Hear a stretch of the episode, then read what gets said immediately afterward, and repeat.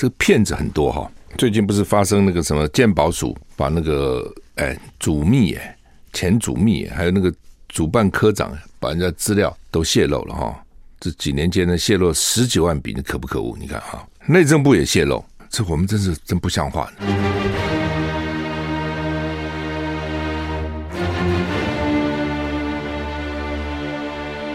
赵少康时间，吃喝玩乐骂，和我一起快意人生。我是赵康，欢迎你来到赵少康时间的现场。台北股股市现在上涨五十二点啊，嘿，很巧，台股昨天跌五十二点，现在涨五十二点啊，涨五十五点了啊。美股道琼昨天涨两百六十八点，涨零点八个百分点，涨得还不错。S M P 五百涨一点二八个百分点，纳斯达更是大涨一点七六个百分点。费城半导体涨一点二五个百分点啊。欧洲、英国、德国、法国也都涨啊。台股现在涨五十五点啊，三天，今天礼拜四嘛哈，四五六三天天气好啊。呃，有温暖的太阳啊，看你要干什么，大扫除也可以啦，运动也可以啦，去外面玩也可以啦，好好享受阳光吧。啊，礼拜天就开始变天，下礼拜一二三，哇，很冷。中央气象局表示，今天十二号吹东到东南风，气温回升，早晚稍凉，各地低温十七到十九度，高温二十五到二十八度啊。近山区或河谷温度会更高一点，中午前后舒适温暖，日夜温差大，要要要小心啊。胡德荣他的专栏说呢，今天到礼拜六四五六了，天气逐日增暖，一天比一天高，二六二七二八啊，北部哈，那白天微热哈，不过容易起雾啊。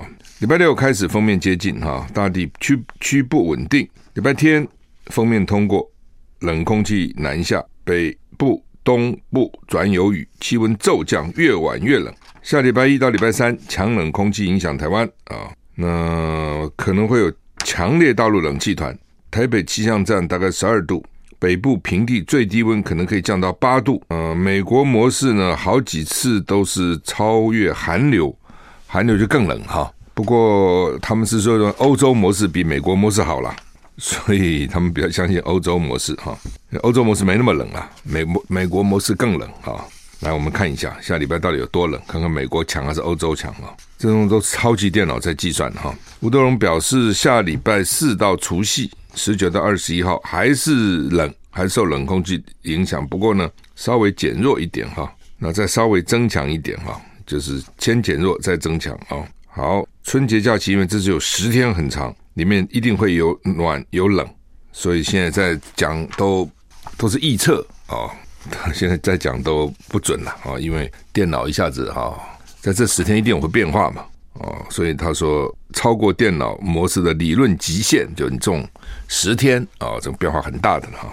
美国 FAA 啊，就是联邦航空总署啊，电脑大宕机啊，上次是西南航空电脑太老旧啊，就搞了这个很多班次都受到影响哈，就是 Christmas 那个时候，圣诞节那个时候，那现在是美国，而且那时候还要罚西南航空。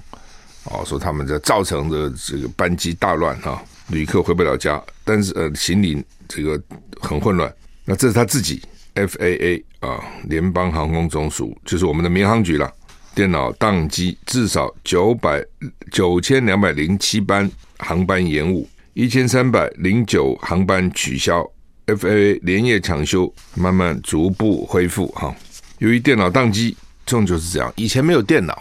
比较没效率，都要人在那边算。你说航空公司，你那个记得吗？以前机票都用手开的哦。然后呢，一一个一一个航程一张，一个航程有时候如果你去很多国家，那机票好厚哦。现在甚至还没有机票都没有，现在根本什么都没有在电脑里面哦。那但是这是问题在这边的，你太靠它，一出问题就很麻烦哦。就像现在很多汽车哦，这都是很多电电子啊、电脑啊，搞嘛琳琅满目。尤其台湾这个气候湿，有些欧洲车就不适应。哦，经常出故障，哦，这个越越复杂的越容易有故障，越简单的越不容易有故障啊。但是呢，电脑但你还是让大家方便很多了，快了哈。你也不能不靠它。那因为电脑宕机，什么故障呢？对机师通报资讯系统故障啊，就是说机师要看啊。到底现在天气怎么样？有什么问题啊？等等等等的各种状况，所以，FA 美国联邦航空总署一度下令所有国内航班暂停起飞，全部不够不能飞，因为机师看不到我的指令，稍早，Newark 机场跟亚特兰大机场航班恢复起飞。美国总统拜登下令全面调查原因，连这种这种事情震动总统啊，怎么回事？FA 指出，美国空中交通正在缓慢恢复正常。英国广播公司 BBC 报道，技术问题导致近二十年来美国航班首度停飞。尽管航班逐渐恢复起飞，但预计延误影响时间会拉长，还是会延误了啊。，C N 说，当官员知道系统出问题时，他们决定在周三上午空中交通影响最小的时候重启系统。呵呵，这重启系统，你给它关再起。这项计划导致大规模航班延误，以及前所未有的全国飞机。停止起飞，官员决定关闭并且重启主要的空中任务通知系统。这项系统重要而且庞大，能就沿岸跟目的地的问题向飞行员提供建议。关闭跟重启系统是一项重大决定，因为重启可能需要大概九十分钟，那么久啊！美国运输部长下令调查，但他也说没有直接证据或迹象显示这是网络攻击所导致。现在最怕就是是不是被网络攻击？是不是？是我们自己干的。哦，我们自己呢认为啊，出出问题了就把它关掉，再重启。一重启九十分钟，这九十分钟里面飞机不要给我飞了啊！意思是这个样子。普京，俄罗俄罗斯总统普丁撤换末日将军啊，说这个末日将军呢只上任三个月，我记得还不久以前才上任嘛，三个月。俄罗斯仅仅上任三个月，以残忍作风闻名的战时指挥官苏洛维金被撤换。俄罗斯国防部已发布这项调整，改由俄军参谋总长。吉拉西莫夫接任，作风残忍的苏洛维金有“末日将军”之称。他在过去都以战术残酷闻名。三个月前，他接任俄罗斯对乌克兰的特殊军事行动战时指挥官，开始摧毁乌克兰能源基础设施行动。如今，俄罗斯总统普丁把他解职。BBC 报道，参谋总长吉拉西莫夫已经被任命这项接任这项职务啊。那他是后苏联时代任职最长的俄罗斯参谋总长。从二零一二年就任，那他将成为呃苏洛维金将成为吉拉西莫夫的三名副手之一，就原来的指挥官变成现在新指挥官的副手了，也是这个意思啊。那俄罗斯军方表示，在经历了几个月挫折之后呢，正在乌克兰东部取得进展。俄罗斯国防部指出，更换苏洛维金的决定是为了组织武装部队不同部门间更紧密的联系。提高俄军管理的质量跟效率，也有分析家指出，这可能是苏洛维金过去的权力过大啊，所以要把它。那是不是因为他去炸人家的能源设施啊，等等等等，又引起不同的评价哈，还是别的原因啊？呃，乌克兰驳斥说，俄罗斯已经控制了苏勒达尔，欢迎波兰军援豹式坦克啊，现在要给他坦克车，德国好像要给他坦克车。乌克兰国防部副部长指出，俄罗斯并没有控制乌东顿内茨克的苏勒达尔镇。另一方面，波兰宣布将会向乌克兰派遣豹式坦克。乌克兰总统泽连斯基表示欢迎，当然欢迎嘛。俄罗斯声称控制了乌东苏勒达尔，但乌克兰军方官员驳斥。哦，近日呢，他们有两军激战了，但是俄罗斯并没有控制苏勒达尔。泽伦斯基说，苏勒达尔几乎被俄军完全摧毁。而且俄罗斯把企图夺取苏勒达尔视为宣传工具，用来维持对国内对战争的支持。乌克兰士兵告诉 CNN，战况非常困难，接下来二十四小时至关重要。昨天讲说已经死伤惨重，已经不去计算人了。为什么不去计算死人死多少？已经大概已经太多，没有办法算了。你看那个战争多么残酷啊！波兰总统会见泽伦斯基，表示波兰会向乌克兰派遣豹式。主战坦克，那这是俄罗斯入侵乌克兰以来西方制造的坦克首度被运往乌克兰。豹式坦克在德国制造，再出口通常需要德德国政府批准。英国首相发言人说，英国政府正讨论怎么样进一步更快支持乌克兰，也包括提供坦克。坦克可能为乌克兰提供改变游戏规则的能力。哦，坦克，坦克大决战，坦克，哦，坦克当然在路上，然后对。他们现在因为乌克兰土地面积很大，是台湾的十六倍嘛。台不但是台湾的十六倍，台湾三分之二是山地，所以你再乘三，等于乌克兰等于它的土地面积是台湾的四十八倍。所以呢，它坦克决战。所以在台湾，我看那个坦克也不知道怎么用啊。此外，时间跟报道，负责监督换球的乌克兰跟俄罗斯官员已经在土耳其首都安卡拉见面，他们也会见到土耳其总统埃尔段。克里姆林宫表示，俄罗斯总统普丁跟伊朗总统莱西通过电话讨论了双边合作。就是说要换球。上次不是换了一个球吗？上次已经换了伊朗总统在那边，伊朗在中间做中间嘛。哦，现在还是要换球的。你抓了我不少人，我也抓了你不少人啊。呃，看怎么换。另外就是美国跟俄国之间也经常搞这个换球啊，你抓我，我抓你，然后呢来讨论我们谁跟谁换哈。有时候一个换一个，有时候一个换两个，要看这个被换的人有多么重要哈。好，那么台股现在涨四十一点啊，涨四十一点。我们好，现在涨三十六。我们休息一下。I like 103, I like radio。我是赵浩康，欢迎欢迎你回到赵少康私人的现场。台北股市现在上涨四十三点哈，这个骗子很多哈。最近不是发生那个什么鉴宝署把那个哎主秘哎前主秘还有那个主办科长把人家资料都泄露了哈。这几年间呢，泄露十几万笔，你可不可恶？你看哈，内政部也泄露，这我们真是真不像话。以前警察会泄露，反正哦，我就讲这叫靠山吃山，靠水吃水哦，这个也可以拿去卖钱。那最近那个 Telegram，你知道，我们常常这个社群媒体有什么 Line 啊、WhatsApp 啦、哦微信啊，还有个 Telegram。那最早 Telegram 呢，我们那时候我们都用 Line 比较多嘛，后来他们说 Telegram 好，为什么呢？说 Telegram 比较不会被被人家窃听，不会被人家偷看。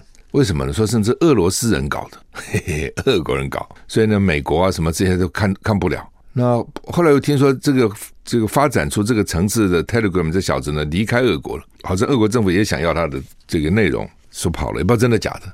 好，所以越来越多人用 Telegram。最开始的时候，最多人用是警察，因为这是警察告诉我的，说这个好啊。那另外呢，就是黑道，黑道也用这个，因为黑你讲黑道警察，警察黑道，黑道知道警察用哦，所以黑道也用。这最近呢，好几个朋友跟我讲，就被盗用，就是这，那我就不懂，他不是最能够保密的吗？那 Line 啊、WhatsApp 啊、这个 WeChat 都还没太听到太盗用嘛？怎么 We Telegram 就盗用了？哦，先是有个朋友跟我讲说，哎呀，他说我被盗用了，你不要再用我的 Telegram 了。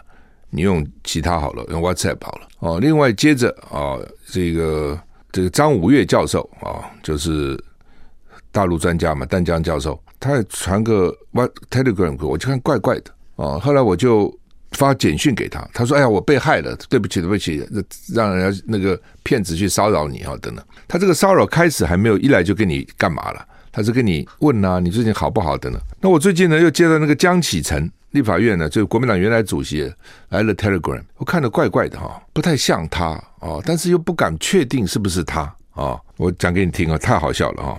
这是一月十号，我在 Telegram 上啊，清晨十二点四十分，一月今天几号啊？今天十四是吧？今天十二，十号就前天嘛哈。我因为我我那天比较早睡哦，但是再怎么晚我也不会到十二点四十不睡了，因为早上有节目，怎么搞那么晚睡呢？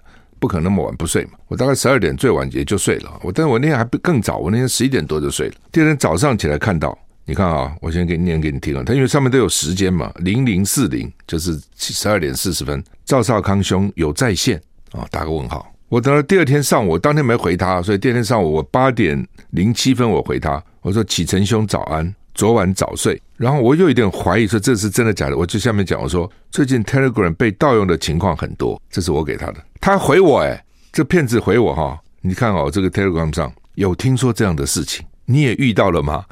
我我现在遇到就是啊，你也遇到了吗？我然后就回他，我当时还在想，我就是就我是你看早上八点零七分给他说启程早安，然后说这个被盗的情况很多，他到了下午两点零七分回我的。他不是马上回我，两点几分有听说这样的事情，你也遇到了吗？然后我就回他，我说好几个朋友都遇到了，啊，然后他还说说来听听，哎，他还叫我说来给他听听，然后接着是什么样的状况？然后我就 我就回我说被别人盗用账号发讯息诈骗，然后他回答说这也太可怕了，还能够这样跟我一来一往哎，所以我就回他我说所以要小心，然后他还说谢谢提醒，然后还问说少康兄。现在有时间吗？那个时候大概是下午两点四十，我说不行，我说我要录影了，因为我三点录影了啊。我想我在我在我有也不知道真的假的，但是也觉得又像真又像假。那我在想说他干嘛半夜打电话给我，对吧？还跟我这样有来有往哈。我说江启臣之前就听说侯友谊那个时候哈不要选总统了，而不要选台新北市长，要直接选总统。那时候传出来的继任人选就是江启臣，啊，因为江启臣岳父。哦，是以前的立委，对不对？哦，然后呢，在新店那边力量也也很大。然后这个李乾隆、江启臣时候国民党秘书长，跟侯友谊关系又不错，哦，也在新北做过民政局长。说，所以那时候据说侯友谊要直攻总统，就让江启臣来选新北市长。最近又传出这样的讯息，所以我就想说，江启臣是不是要跟我讨论这个？但我也觉得怪，讨论这个应该当面讨论了，哪有在 Telegram 上讨论呢？哦，所以我我我说我要录影的，嗯，少康兄先忙。我还问了，我说启臣兄有事要讨论吗？就没回我。哦，你看我跟这些这是诈骗嘛？后来我昨天江启仁上我节目，我说这是你发的，他没有啊，我没有发啊。回休息再回来。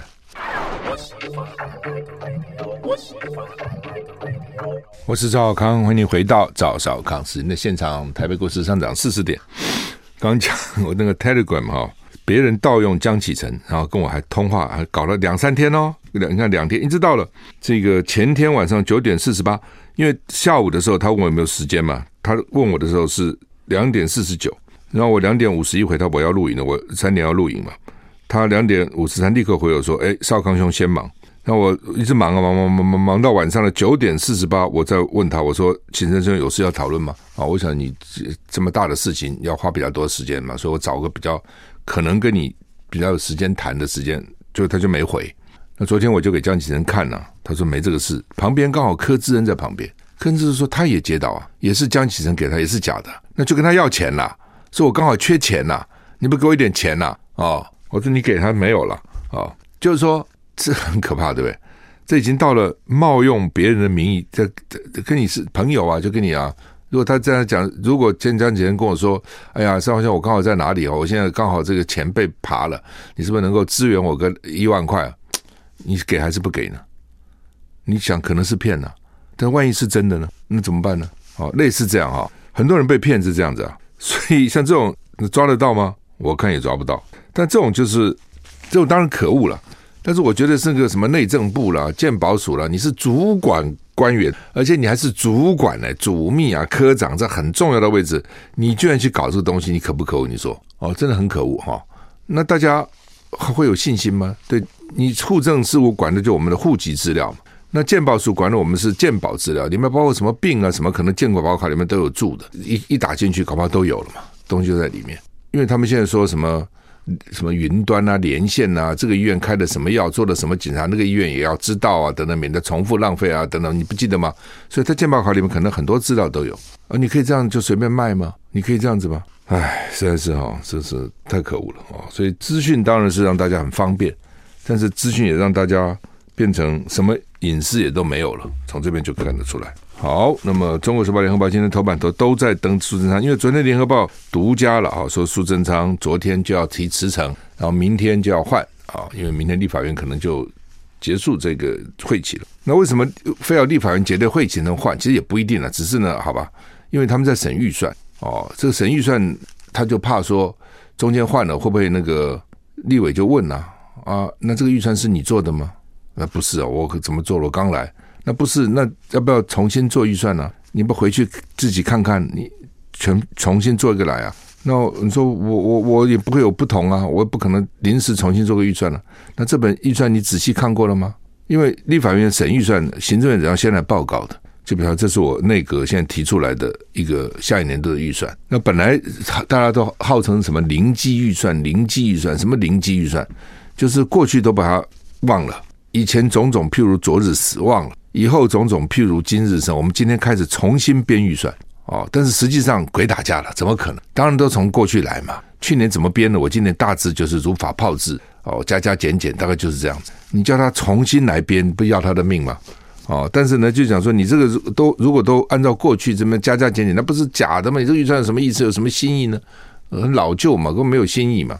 只是消化预算而已嘛，但事实上现在就是这样，不可能重新编了。好，那但是理论上你得重新编哦。但是新的行政院长也不能来说，哎呀，过去怎么样我就怎么样。那你不跟那你跟他有什么差别？预算是是政策的数字化，政策讲半天没有什么钱用在哪里？哦，所以预算是政策的数字化。那你政策跟他都一样啊，那干嘛换人呢？他继续说不要不是就好了吗？才驾轻就熟吗？换你来，你什么都不知道啊，新的、所以这是为什么以前希望说预算审完了，哎呀，这个程序过了再换行政院长，免得中间有很多变化。那昨天呃，联合报说朱志昌昨天就要提辞，昨天提辞没有？我们不知道。那只是蔡英文表示肯定与感谢。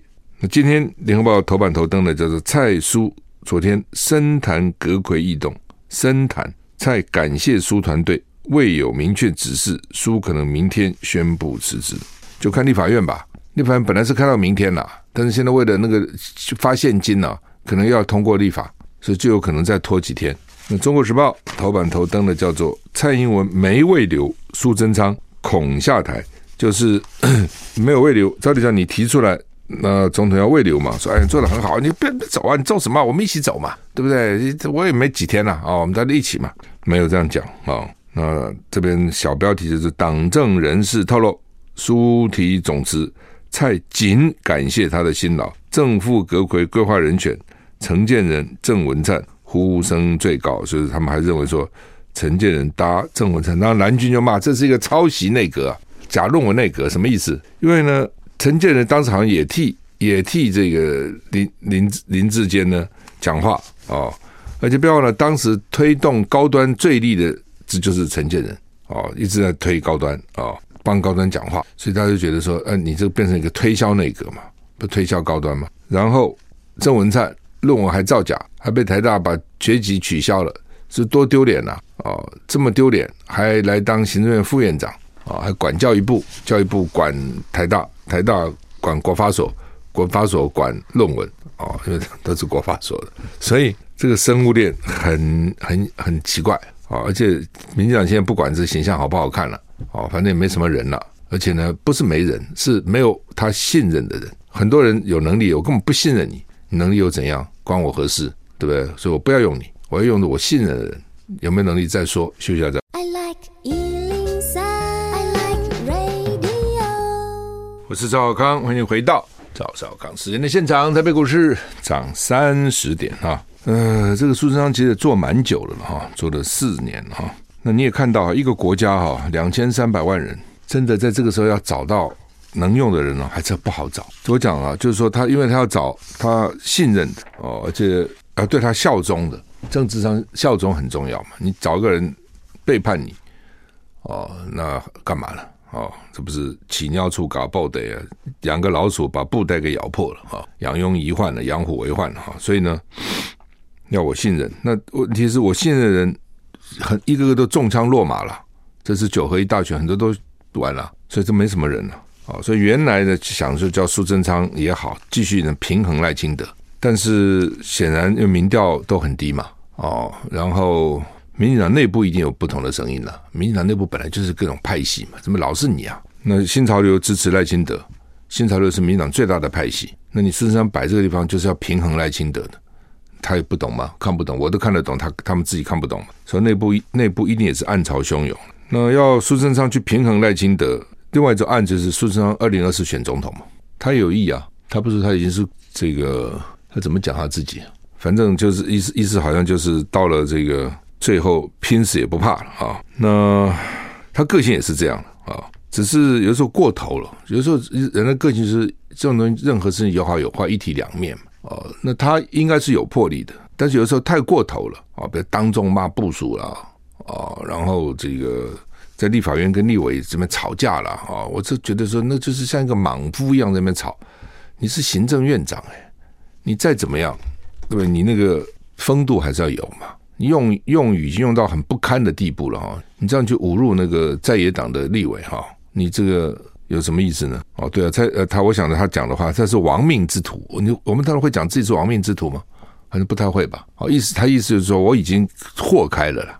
那假如说你真的大刀阔斧改革，我做一个亡命之徒也没问题，很好啊。问题又不是，对不对？你们真的有替从国家的角度来想嘛？怎么样对台湾最好嘛？哦，你想的都是自己的自己自己的派系自己的党。你真的有想怎么样对台湾最最好吗？对不对？你你你以两岸政策来讲，你认为这样是对台湾最好的吗？搞到两岸这样兵凶战危，本来本来好好的，至少两岸关系还还算和缓，搞得现在好像一副随时要打仗哦。然后青年一起要延长四个月，延长到一年，等等等等。那很多人讲说，啊，四个月哪够啊？哈，所以要延长了一年，没错了。他原来是四个月都不要的，原来是根本不要不要征兵了嘛。你要从这个角度去想，就是说有时候台湾的麻烦就是说哦，那种痴民太多，白痴的人民太多了。我讲话很重哦，就是那种笨蛋人一大堆，也不会去想想看哦，然后人云亦云。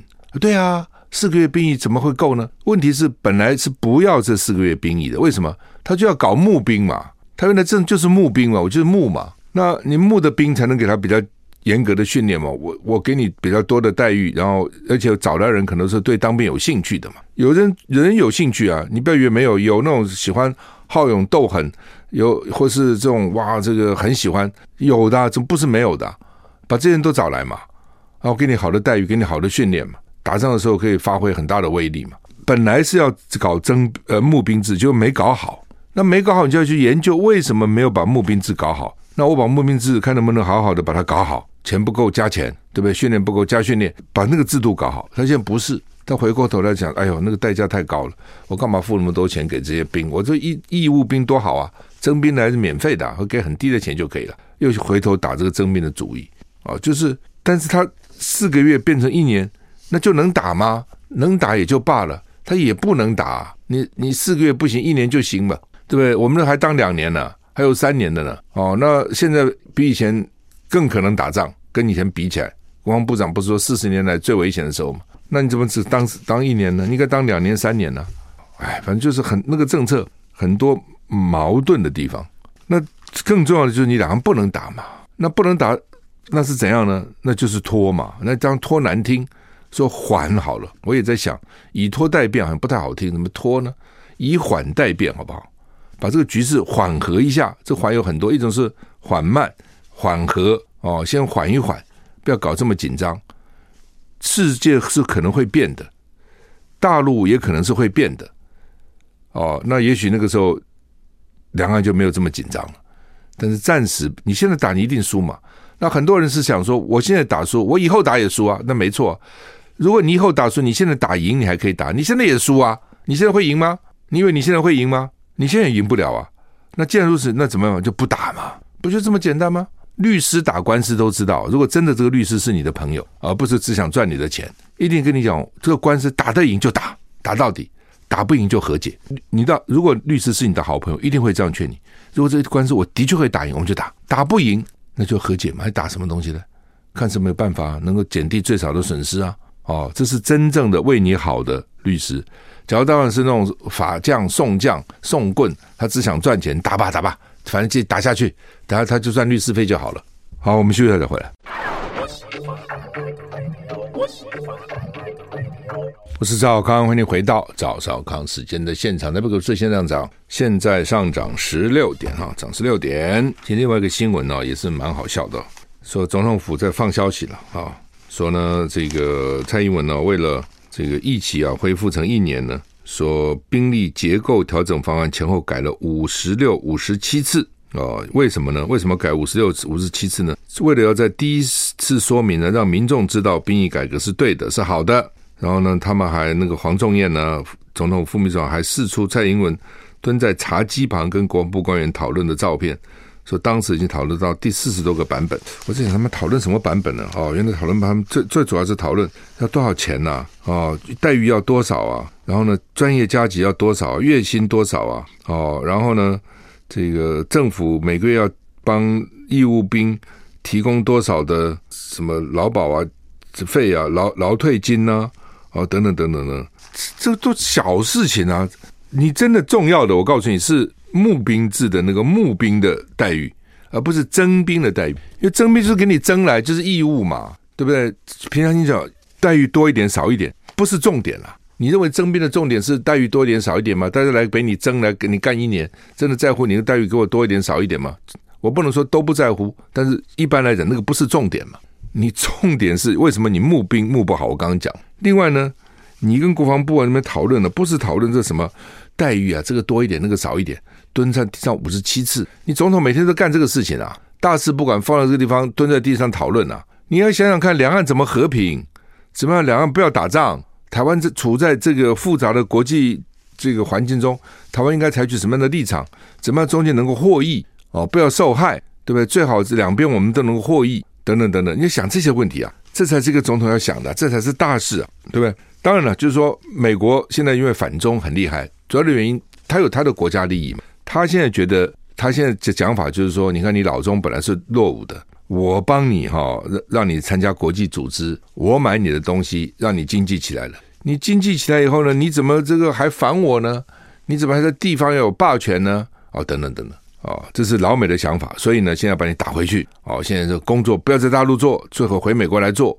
最好回美国也不买你的东西。哦，让你一穷二白。哦，恢复到以前那样，这是他的想法。但是从老中的想法一定不是这样想，就是说我就是做生意嘛。什么叫你让我做生意呢？哦，那你需要我的东西嘛？哦，那我卖给你嘛？好，这是一个了啊。而且全球化是美国在推的。原来其实各国都有保护主义的，但是美国认为说他们的力量最大，推广全球化以后，美国就能够在全世界呢所向无敌。光美国不够，要全球是都我的市场。就没想到呢，全球化以后呢，中国崛起，对不对？美国还是获利啊，没有不获利啊。但中国也获利，可能获利比美国更大，所以美国就生气。那只有你能够发展，别人不能发展吗？这个很奇怪啊，对不对？那它经济发展起来，必然它的各种预算都会增加，包括国防预算嘛。中国的国防预算跟美国比还是差得很远呐。美国国防预算，它一个国家比什么其他第二名到第二十名加起来都多啊，所以美国还是最强的嘛，还是经费最多的。但是他就不不准别人强起来，不准别人，这也很奇怪啊。对，他经济好以后，他必然会在军事上会预算会多编，他不只是军事，他教育啊，在其他方面。科技，它可能都多边嘛。那台湾处在这个里面，就当然是尴尬，没错。哦，那美国是我们的朋友，我们从来不否认美国是我们朋友。那另外呢，大陆又是你的市场，你也脱离不掉。而且呢，他对你好，他卖东西给你，对你让利，让你赚钱。他对你不好，他打你就很惨，对吧？那民进党讲法是说，哦，马英九时代什么出卖主权了，所以才获得老共的好。那问题是马英九出了什么主权？他没出卖什么主权，我怎么想想不出马英九出卖什么主权？好吧，马英九出卖了主权，那你蔡英文又获得什么主权呢？你说因此我多台湾多了什么在国际上的权利有吗？也没啊。所以我常常讲说，你台湾处在这个状况之下，你能够多赚钱你就多赚吧，你能够多获利就多获利，有什么不好呢？本来就是这样，做生意就是这样子啊。我做生意还管什么二三十年以后我能不能赚？我现在能赚，我就现在赚；二三十年以后能赚，当然最好。但是至少我现在有钱赚，我就现在赚，然后把你这个力量充实起来，做什么不好呢？